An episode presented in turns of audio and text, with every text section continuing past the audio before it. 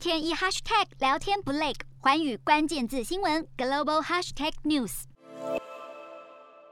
本周的国际新闻快评，我们从美国的财务和外交政策来谈谈美国的信用。美国时间九月三十号星期四下午，赶在联邦政府可能因为预算没有过关而被迫关门之前，民主和共和两党的国会议员总算达成了协议，通过了部分预算，暂时缓解政府关门的财政问题，稍稍的保住了政府的颜面。不过，对于美国十月中之后可能就付不出利息的庞大国债，以及可能因此在全球信用评比降等的危机，口口声声说不能让美国失去信任的两党政治人物，却仍然不愿化解歧见。不只是在经济上，美国的信用会出现状况，在外交上的信用，其实美国也同样正陷入麻烦当中。这个星期连续两天，美国国会的国防事务听证会，国防部长和参谋首长联席会议的主席米利上将就被连番的拷问，被质疑美国是否因为阿富汗撤军失败，以及与中国通电话要中国放心美国不会主动率先开战，导致盟国不再相信美国。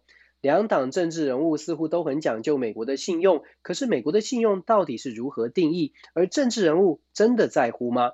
在这听证会上，来自阿拉斯加州的共和党籍参议员 Dan Sullivan 率先质疑米利上将，认为他不该跟中国解放军通电话，强调中国如果要入侵台湾，绝对不会先用电话让跟美国沟通才做出行动。这样的说法乍听之下确实有道理，可是 Sullivan 其实是想要让社会大众认为米利上将与中国通话不仅失职，更可能被盟国认定未来冲突发生时会与敌方协调出卖盟友。可是这种说法好像并不符合战争当中的实际状况，如同米利上将的回应。中国解放军倘若真的有进犯台湾的意图，美国的情报网和卫星资讯系统绝对不会完全没有掌握。换句话说，如果美国看见了中国解放军在沿海地区的军事不正常调动，透过双方的军事热线电话阻止冲突真的发生，米利上将的做法和思维。不仅没有失职，甚至是非常务实的去做好冲突准备。所以 Sullivan 提问，其实说穿了就是希望把米利上将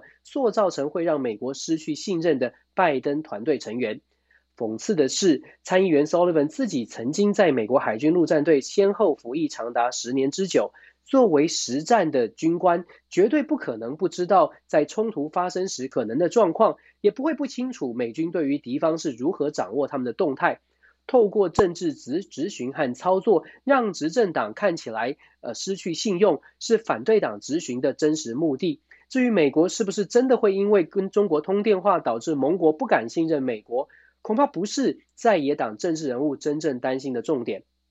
不只是外交的信任不被当真，经济上的信用其实也是政治操作的筹码而已。民主党威胁着共和党，如果不愿意签署由民主党提出为了解决预算和国债两大难题的包裹式法案，共和党的政治人物就可能会被民众认为是导致政府关门、国家信用破产的罪魁祸首。只是民主党没有料到，美国的民意现在认为，掌握了行政和立法权、完全执政的民主党应该负起最大的责任。同时，共和党也看见了民众因为厌倦两党恶斗，所以不再担心政府关门，因此共和党也更大胆的不愿意做出退让。民主、共和两党各有盘算，只不过他们操弄的同样都是想把政府信用破产的元凶标签贴到对方的身上。这样的政治操作再一次凸显的是，所谓信用其实只是政治文物操政治操作的筹码，而不是真的在意。毫无疑问的，美国政治人物当然会希望全世界都相信美国，所以在两党的竞争当中，不断的把信用挂在嘴边。可是我们从外交和经济两个角度来看，就会发现美国政治人物相互在强调的信用，看起来反而是更像是演给外人所看的戏码。目的只是为了要让盟友们觉得美国真的很在乎信用。如果认识美国的两党竞争政治操作，对于全世界目前以美国马首是瞻的国家来说，恐怕就会学到真的不应该太在意美国所给的承诺，因为连美国政治人物自己都不知道关于信用到底同党同志是玩真的还是说说而已。看着美国在野和执政两党轮流换位演出，相互指责对方伤害美国信用这种剧码，作为美国盟友的台湾，千万不能入戏太深。与其想着把国家的政策方向全都押宝在美国的保证之上，台湾更加应该先想清楚，如果这些承诺全都落空，台湾自己的准备到底做了多少？我是主播刘以晴，全新节目《环宇看东亚》，锁定每周四晚间九点，环宇新闻 YouTube 频道。